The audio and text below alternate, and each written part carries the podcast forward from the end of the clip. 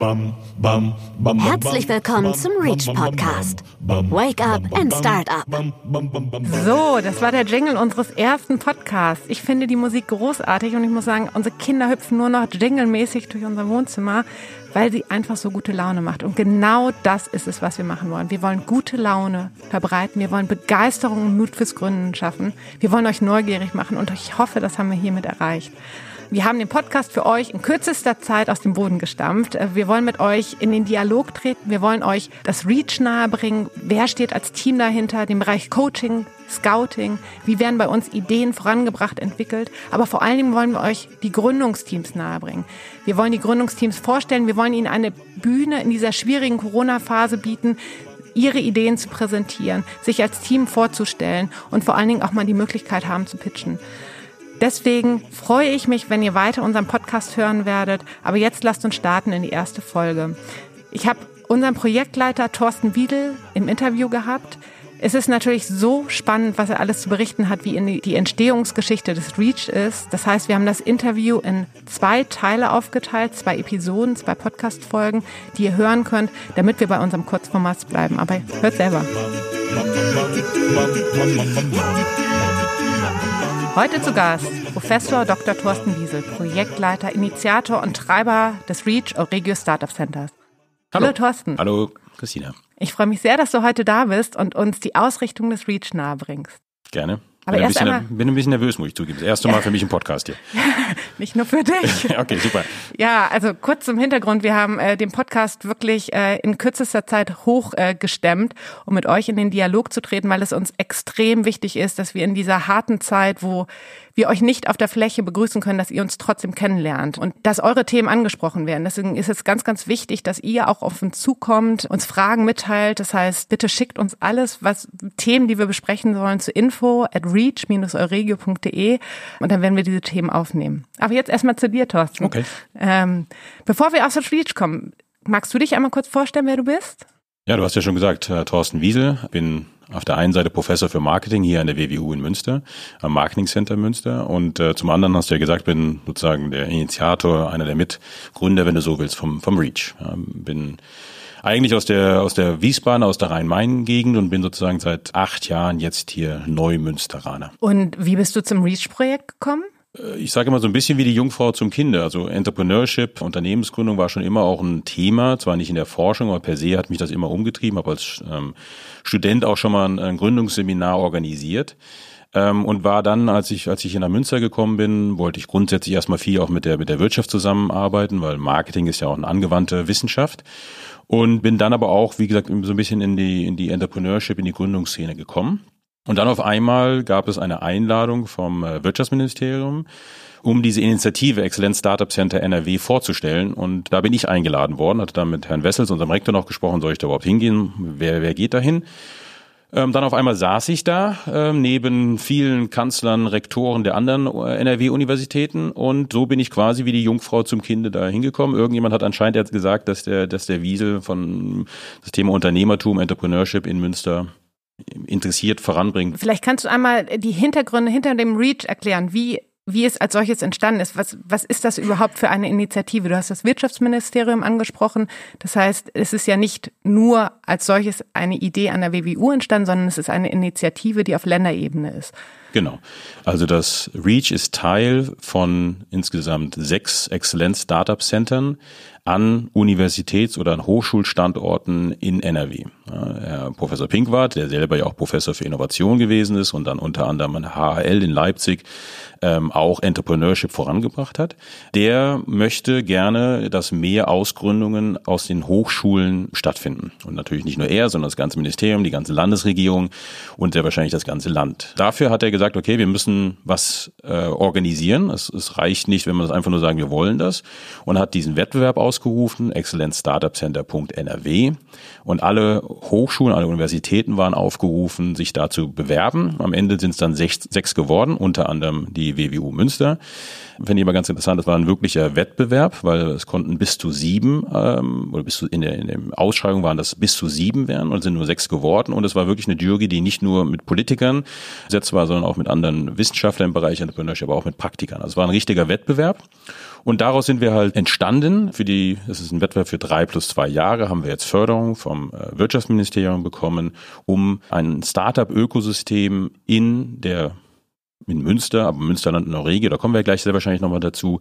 Wir wollen das ja ein bisschen größer auffassen, aber das zu etablieren, das aufzubauen. Vielleicht magst du kurz nochmal sagen, welches die anderen äh, Standorte sind.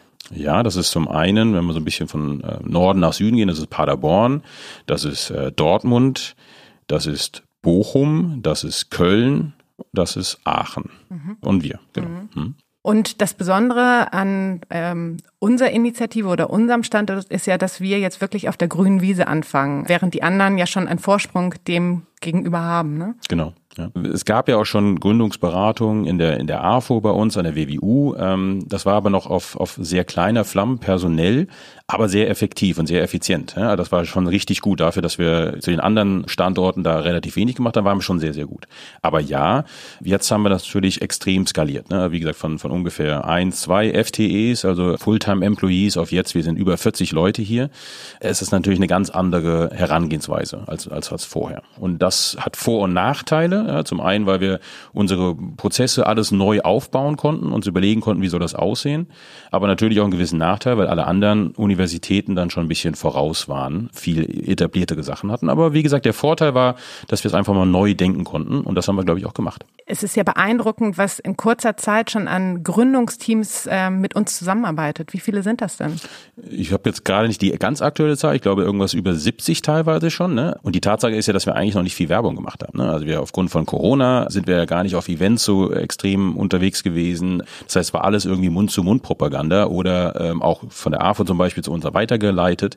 Also dafür, dass wir eigentlich ja noch nicht richtig an die Öffentlichkeit gegangen sind, ja, was wir jetzt ja unter anderem mit dem Podcast machen, haben wir jetzt schon über 70 Teams, die wir betreuen. Das ist schon phänomenal. Ja? Ähm, ein bisschen Angst habe ich, wenn wir jetzt noch in die Öffentlichkeit gehen, was, was passiert dann. Aber wir, wir, wir bauen ja auch digitale Strukturen, sodass wir dann auch wirklich skalieren können. Ja, ja. absolut. Also es zeigt ja, was für ein Interesse und Bedarf genau draußen ist, genau. ähm, was für viele Ideen rumschlummern und die es jetzt zu hebeln gilt. Genau, ja, ja, ja. Ja, und nochmal zurückzukommen zum REACH. Wer oder was ist das REACH eigentlich? Also wir wollen einfach mit allen Partnern, mit allen Initiativen, die hier im, im Münsterland und dann auch in der Euregio äh, stattfinden, gemeinsam dieses Thema Unternehmertum voranbringen.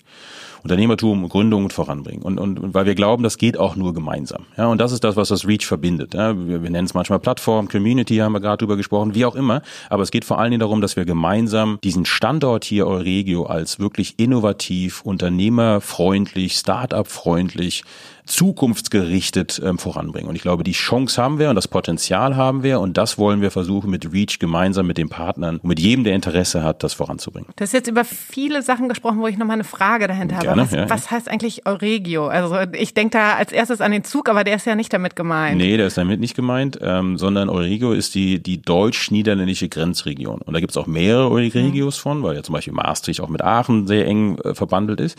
Aber so wie ich das jetzt gehört habe und äh, gelesen habe, ist diese Euregio hier, die wir mit ähm, dann Twente beispielsweise ähm, und, und, und Münsterland verbinden, und es geht hoch bis nach Osnabrück, ist die erste Euregio, die gegründet wurde und deswegen sind wir die einzige, die sich auch nur Euregio nennen. Also es ist eine Verbindung zwischen den Niederlanden und Deutschland auf allen Ebenen, gesellschaftlichen Ebenen, aber auch natürlich auch im Wirtschaften. Und das ist das, wo wir ähm, denken, dass das Potenzial einfach da ist, wenn wir zusammen mit den Niederländern das ähm, betreiben. Okay, du sprichst jetzt zusammen an ähm, und hast hast ja auch die Partner eben angesprochen.